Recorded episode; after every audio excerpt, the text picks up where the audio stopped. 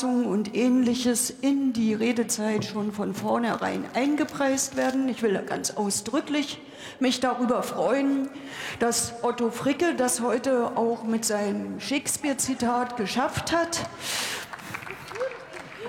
Aber auch für die letzten Beiträge in dieser Schlussrunde gilt es, Sie sprechen zum Schluss auf Kosten Ihrer Kolleginnen und Kollegen, wenn Sie auf mein Signal nicht reagieren.